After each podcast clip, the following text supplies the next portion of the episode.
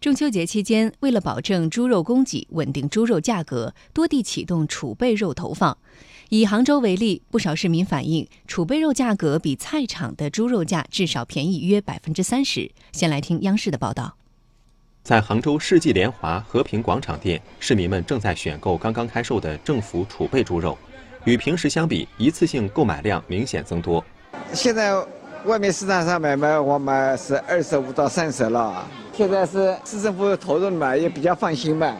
超市负责人介绍，此次投放的冻鲜猪肉包括夹心肉、后腿肉、大排等六个品类，不仅实行政府统一定价，零售价格也比前期明显下降，便宜八九块钱一斤的样子。到十点钟，我们售卖了两百五十公斤。据了解。储备猪肉销售将持续到九月十八号，本月底到国庆期间还将再次投放。浙江省还从源头抓起，扩大生猪养殖规模。根据最新政策，在浙江规模养殖场引种可以享受每头五百元的补贴。财政部门还对种猪场和年出栏五千头以上规模猪场给予贴息补助。种猪企业可以以生猪做抵押，拿到年化利率更低的畜牧贷。同时，这将对规模养殖场用地指标上给予倾斜，对整车运输种猪及冷冻猪肉的车辆高速通行费进行减免，多措并举，保障市场猪肉供应。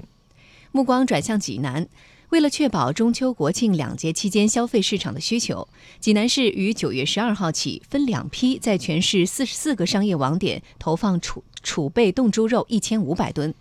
储备冻猪肉投放网点都设置市政府储备猪肉销售点标牌，投放的冻猪肉实行明码标价，价格在每斤十六元左右，比市场上的冷鲜肉便宜将近八块钱。